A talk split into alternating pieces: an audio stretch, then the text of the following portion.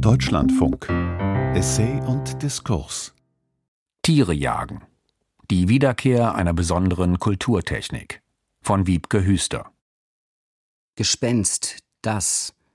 Der Jäger macht ein Gespenst, wenn er unter einem aufgebaumten Marder einen Mantel oder einen sonstigen auffallenden Gegenstand aufhängt, wodurch der Marder veranlasst wird, oben sitzen zu bleiben.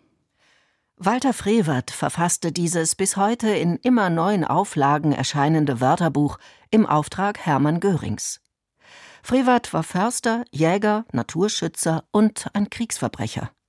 Von 1936 bis 1945 war er Oberforstmeister in einem legendären ostpreußischen Naturschutz- und Jagdgebiet der Nationalsozialisten in Ruminten.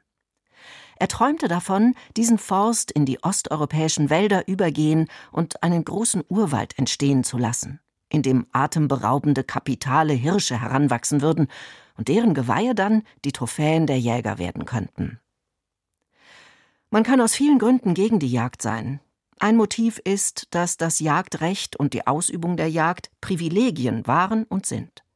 Jagd ist eine Praxis des Adels, der Oberschicht, der Reichen.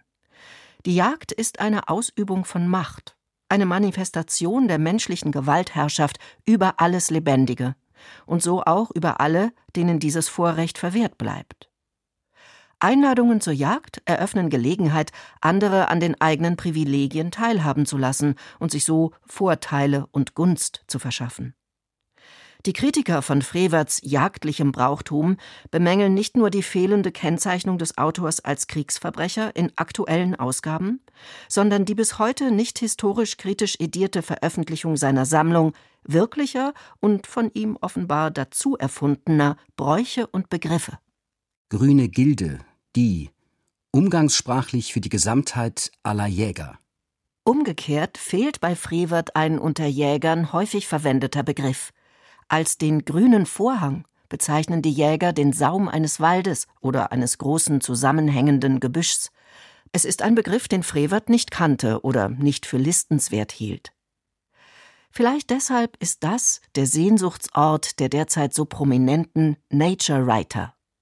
Hier jagen alle dem Gefühl nach, mit der Natur eins zu werden. Die Nature Writer führen keine Gewehre. Sie folgen den Fährten des Thought Fox, des berühmten Gedankenfuchses aus dem herrlichen Gedicht von Ted Hughes. Die Natur zu lesen heißt, in ihr Geborgenheit zu finden. Die ganze Welt besteht aus Indizien von grenzenloser Subtilität und Feinheit. Die Zeichen, die etwas offenbaren, sind immer gegenwärtig. Man muss nur die Kunst erlernen, sie zu lesen.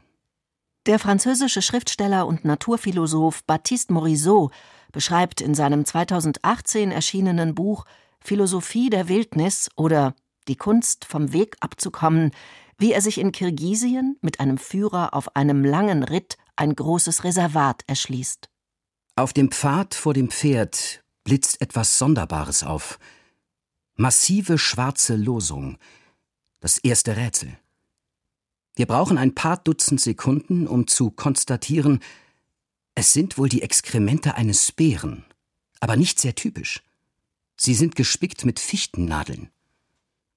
Joldosch, in eleganter Tarnkleidung und mit Goldzahnlächeln, weist uns darauf hin, dass der Isabellbär im Sommer keine Fichte frisst. Durch die Wälder gehen Menschen, die es verstehen, aus noch saftigen Haselnusshölzern Türbögen anzufertigen andere, die am Gallapfeltag frische Eichentriebe schneiden und an Häusern und Kirche anbringen. Halb eigennützige, halb uneigennützige Mitglieder des Walnussclubs, der die Anpflanzung dieser Bäume in England fördert. Dem britischen Naturschriftsteller Roger Deakin haben wir eine Sammlung und Nacherzählung von Bräuchen, Legenden und Gegenwartsbeobachtungen zu verdanken. Aufgestöbert in den Wäldern vor seiner südenglischen Haustür, wie auf Reisen um die Welt, wenn er etwa einen Toast ausbrachte auf seine kasachischen Gastgeber. Dank für ihre fabelhaften Gaben an die Welt, den Kulturapfel und das gezähmte Pferd. Wer in einen Wald geht, betritt eine andere Welt, in der er sich verwandelt. Es ist kein Zufall, dass in Shakespeares Komödien Menschen in den Wald gehen, um zu wachsen, zu lernen und sich zu verändern. Gerade dort, wo man sich verläuft und verliert, findet man sich paradoxerweise. Deakin starb 2006. Das Buch Wilde Wälder ist aus dem Nachlass veröffentlicht. Wer kein Feuer zu machen verstehe, habe den Kontakt zur Natur verloren, schreibt er darin. Das Gefühl, zu Bäumen und Wäldern wie zu Flüssen und Meeren in enger Verbindung zu stehen, bräuchten Menschen. Dessen war sich Deakin sicher und wusste sich einig nicht nur mit Keats, sondern auch mit W. H. Auden, Wladimir Nabokov, Aldous Huxley und D. H. Lawrence. 25. August 2015 Irgendwo in den Bergen von Kamtschatka greift ein Bär eine französische Anthropologin an. Sie ist keine Jägerin und entsprechend unbewaffnet. Das Ereignis ist, ein Bär und eine Frau begegnen sich und die Grenzen zwischen den Welten implodieren. Schreibt Nastasia Martin in ihrem Buch An das wilde Glauben. Nicht nur die physischen Grenzen zwischen einem Menschen und einem Tier, die bei ihrem Zusammenstoß Breschen in ihrem Körper und ihrem Kopf aufreißen, es ist auch die Zeit des Mythos, die die Realität einholt, das Einst, das mit dem Jetzt zusammentrifft, der Traum, der sich verkörpert.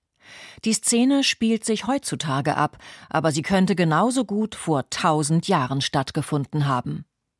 Das Schreckliche, Grausame, Tödliche der Natur, ihre mythische Gefährlichkeit für den im Grunde schutzlosen, nackten, schwachen Menschen, spricht auch aus Ted Hughes Bärengedicht.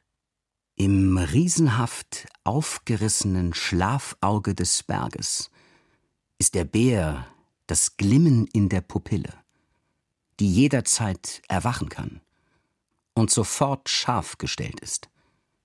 Der Bär klebt, Anbeginn ans Ende, mit Leim aus Menschenknochen, während er schläft. Der Bär gräbt sich, während er schläft, mit dem Oberschenkelknochen eines Mannes durch die Mauer des Universums.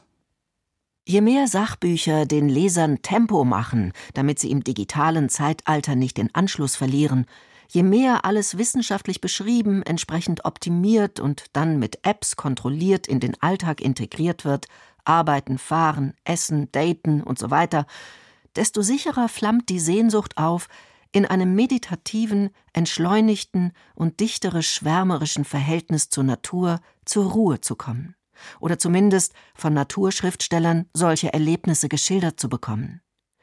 Von dieser Sehnsucht nach einer temporären Rückkehr in die Natur profitiert literarisch auch ein Handwerk, das man schon ganz und gar an seine professionellen Ausübenden und eine verschwiegene Gemeinschaft von Laien verloren geglaubt hatte. Das der Förster und Jäger. Wie anders als durch eine erneuerte Naturromantik könnte das Weitwerk sich rehabilitiert sehen – trotz und inmitten von Bewegungen vegetarisch und vegan ernährter. Um eine Vorstellung davon zu bekommen, wie es sich anfühlt, im Dämmerlicht auf ein davoneilendes Wildschwein zu schießen, es heimzuschleppen, aufzuhängen, abzuhäuten und auszunehmen und sich dann aus seiner Leber einen köstlichen Brotaufstrich zuzubereiten, kann man etwa Pauline de Box Beute, mein Jahr auf der Jagd lesen. In Foren bescheinigen Jäger der Autorin große Sachkenntnis und loben sie dafür, das Image des dickbäuchigen, Korthose tragenden Weidmanns mit Bierhumpen und Dackel an der Leine zu korrigieren. Um draußen wirklich zu leben, muss man andere Zeichen lesen können: Fährten, Spuren, Windrichtungen, Sonnenuntergänge und Mondaufgänge, Schneeverwehungen.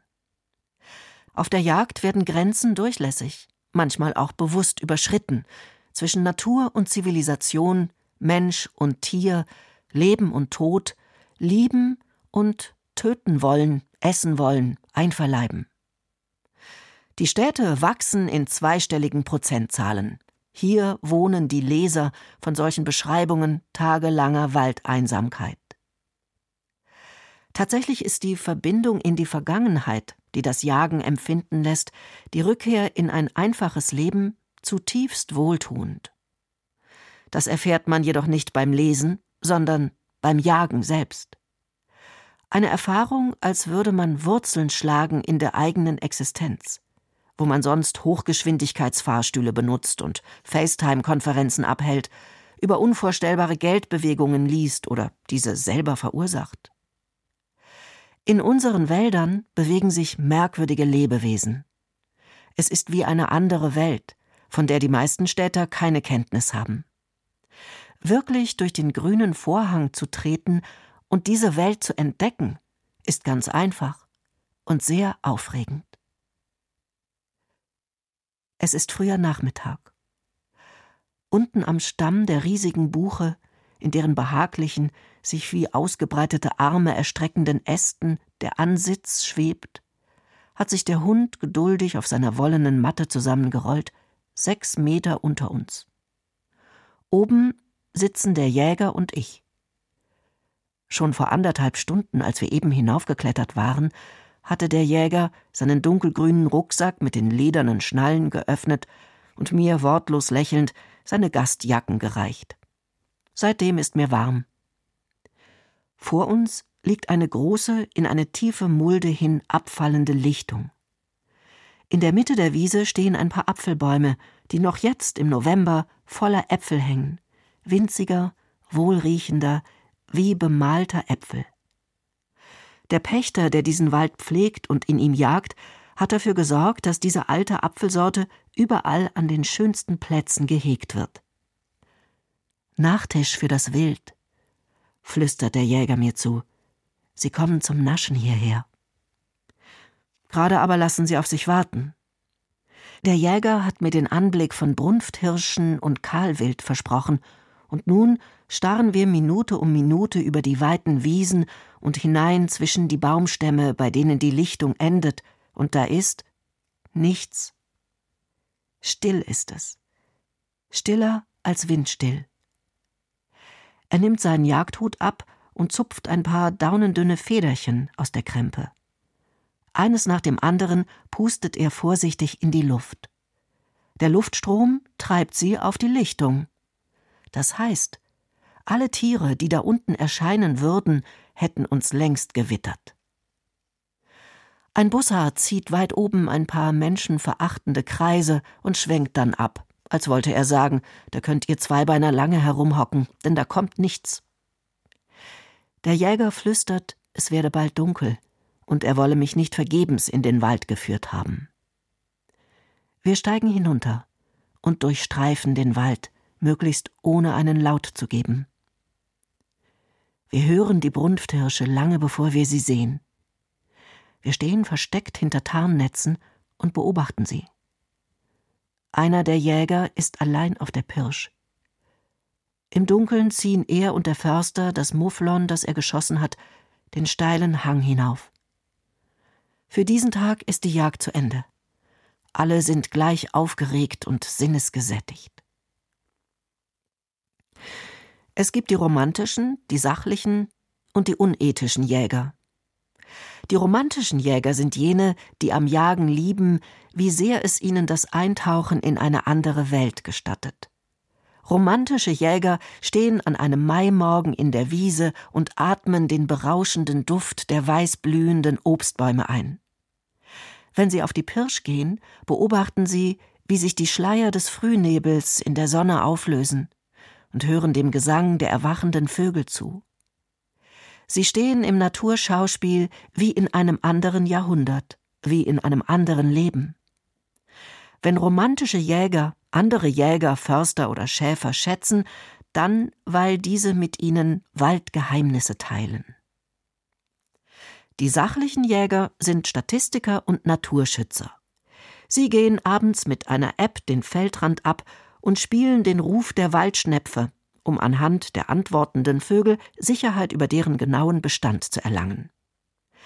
Die Art Scolopax rusticola steht auf der Vorwarnliste der bedrohten Arten. Die sachlichen Jäger sagen, es kann in Europa keine unberührten Urwälder mehr geben, man muss eingreifen, Arten retten, Einnahmen aus dem Wald erzielen, mit Nachhaltigkeit sorgen für kommende Generationen, die Biodiversität pflegen, Bienenvölker hüten, seine Feldränder mit einem breiten Streifen unberührt belassener Wiese säumen. Schließlich wurde der Begriff der Nachhaltigkeit von dem Sohn eines kurfürstlichen Oberjägermeisters und Oberaufsehers der Flöße geprägt. Hans Karl von Karlowitz wuchs mit Jägern, Flößern und Köhlern auf.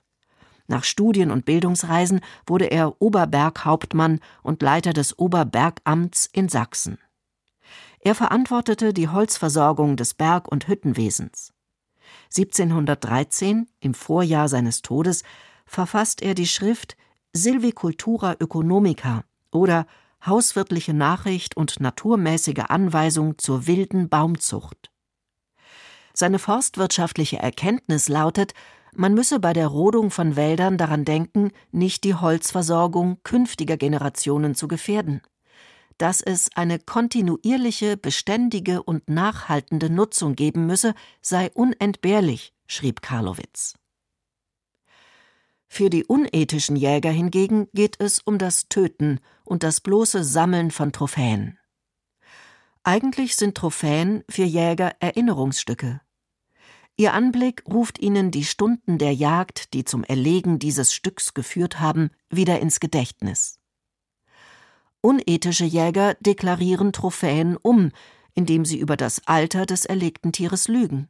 Es ist ihnen egal, ob ein Tier zu jung geschossen wurde, ob sie eine Bache von den Frischlingen oder eine Rehmutter weggeschossen haben. Leider kommen Jäger mit solchem Benehmen immer wieder davon.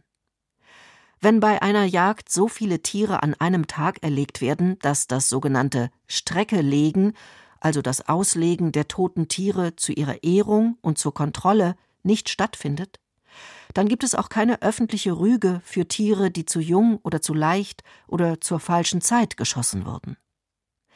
Es sind solche Jäger, die Literaturnobelpreisträgerin Olga Tokarczuk in ihrem Roman Gesang der Fledermäuse schildert.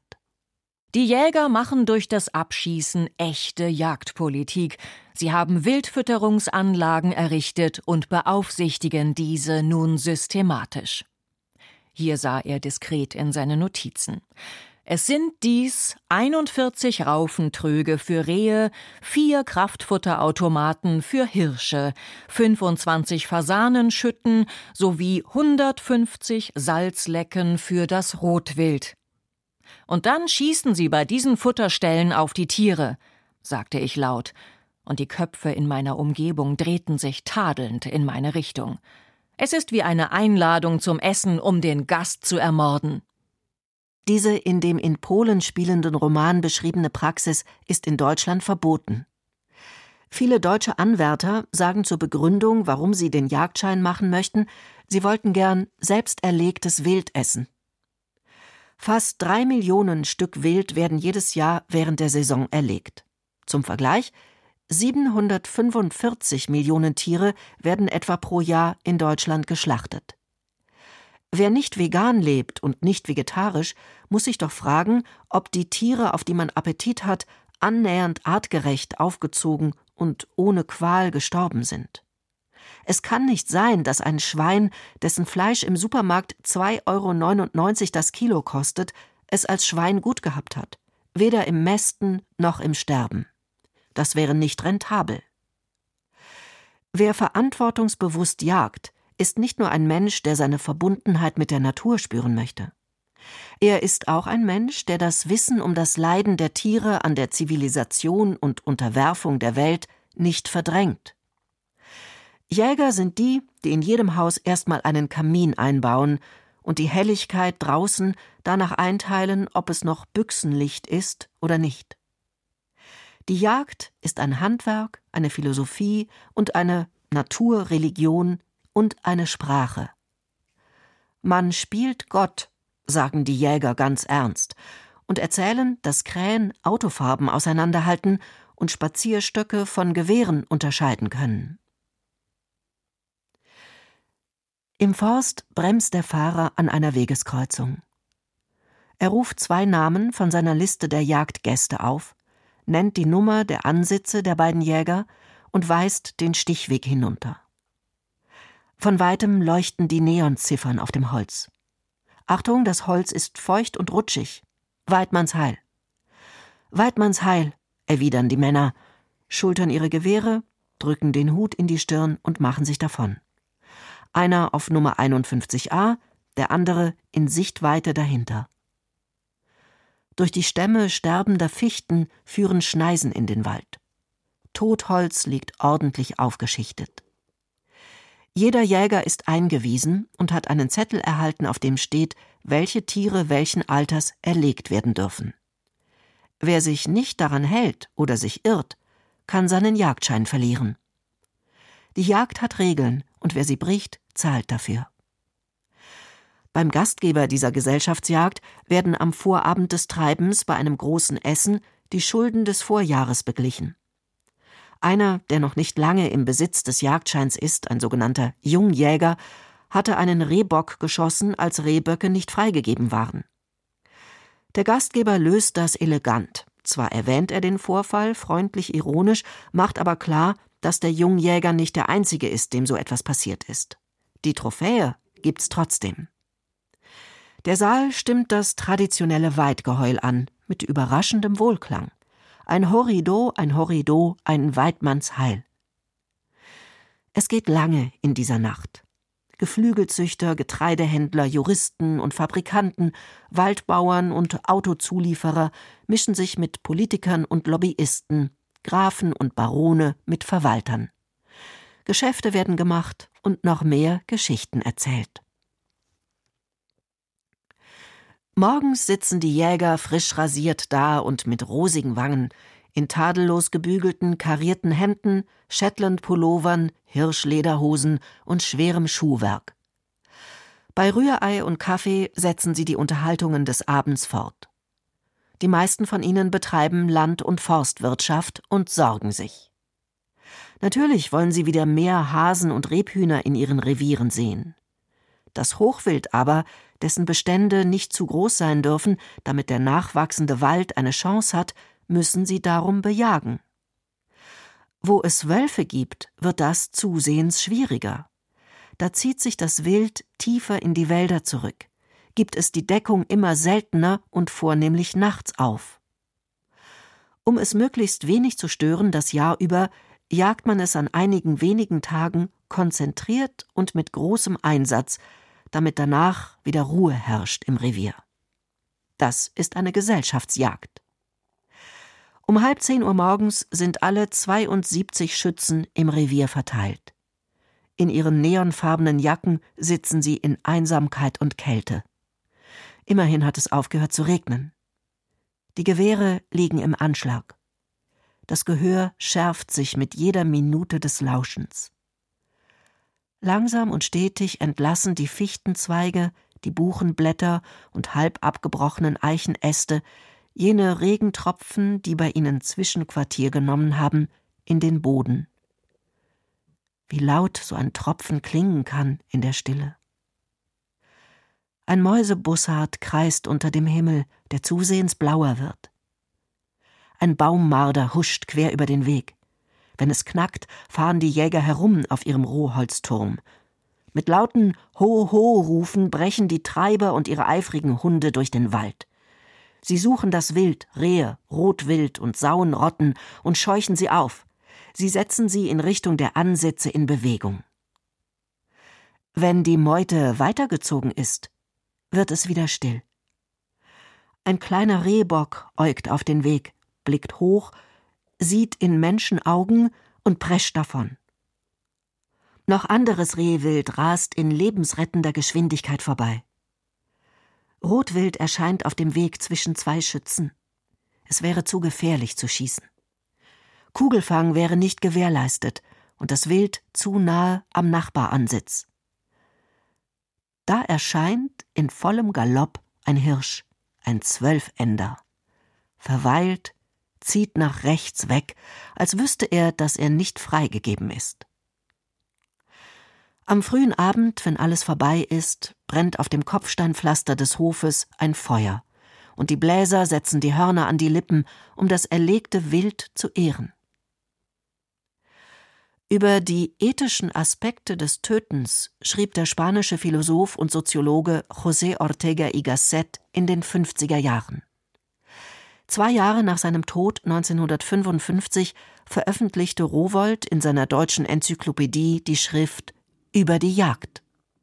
Sieht man nun, warum es unmöglich ist, hier auf die Ethik der Jagd in ihrer ganzen Reichweite einzugehen? Sie würde uns, wenn wir auf das Problem des Todes stoßen, in die schwierigsten Fragen verwickeln und uns dazu zwingen, unsere Betrachtung ins Unbegrenzte zu verlängern. Ich sagte also, da ist die Tatsache des spontanen Todes, des natürlichen Todes, der an sich schon wenig verständlich ist. Da ist ferner die Tatsache des Tötens, die die Unverständlichkeit noch vervielfacht. Aber es gibt noch eine dritte Stufe in dieser Pyramide von Schwierigkeiten, nämlich die Tatsache, dass man töten muss. Es ist manchmal zwangsläufig und unumgänglich, den Feind, den Wahnsinnigen, den Verbrecher zu töten. Und vielen Tierarten, auch dem Menschen, bleibt nichts anderes übrig, als zu töten, um zu essen. Daraus ergibt sich, dass wir nicht nur den Tod in unserer Umgebung dulden müssen und in Gedanken vorweggenommen auch unseren unvermeidlichen eigenen Tod, sondern dass wir ihn hervorrufen und handhaben müssen. Darum hat man sehr wenig über den Tod gesagt, wenn man gesagt hat, dass er schrecklich sei, denn dieses Eigenschaftswort bringt, wie die Eigenschaftswörter ganz allgemein, keine Lösung. Es ist nicht einmal gesagt, dass es nicht die größte und moralischste Huldigung ist, die wir bei gewissen Gelegenheiten gewissen Tieren erweisen können, sie unter gewissen Formen und Riten zu töten. Nun steht dieser ganzen Morphologie des Todes die Jagd als etwas Einzigartiges gegenüber, denn sie ist der einzige normale Fall, wo das Töten eines Tieres zum Vergnügen eines anderen wird. Das steigert die Schwierigkeiten ihrer Ethik zum Paroxysmus. Der spanische Philosoph machte bereits vor mehr als einem halben Jahrhundert deutlich, wie schwierig es ist, den Gewissenskonflikten der Jagd zu entgehen. Zu seiner Zeit wurde die Fotosafari eingeführt.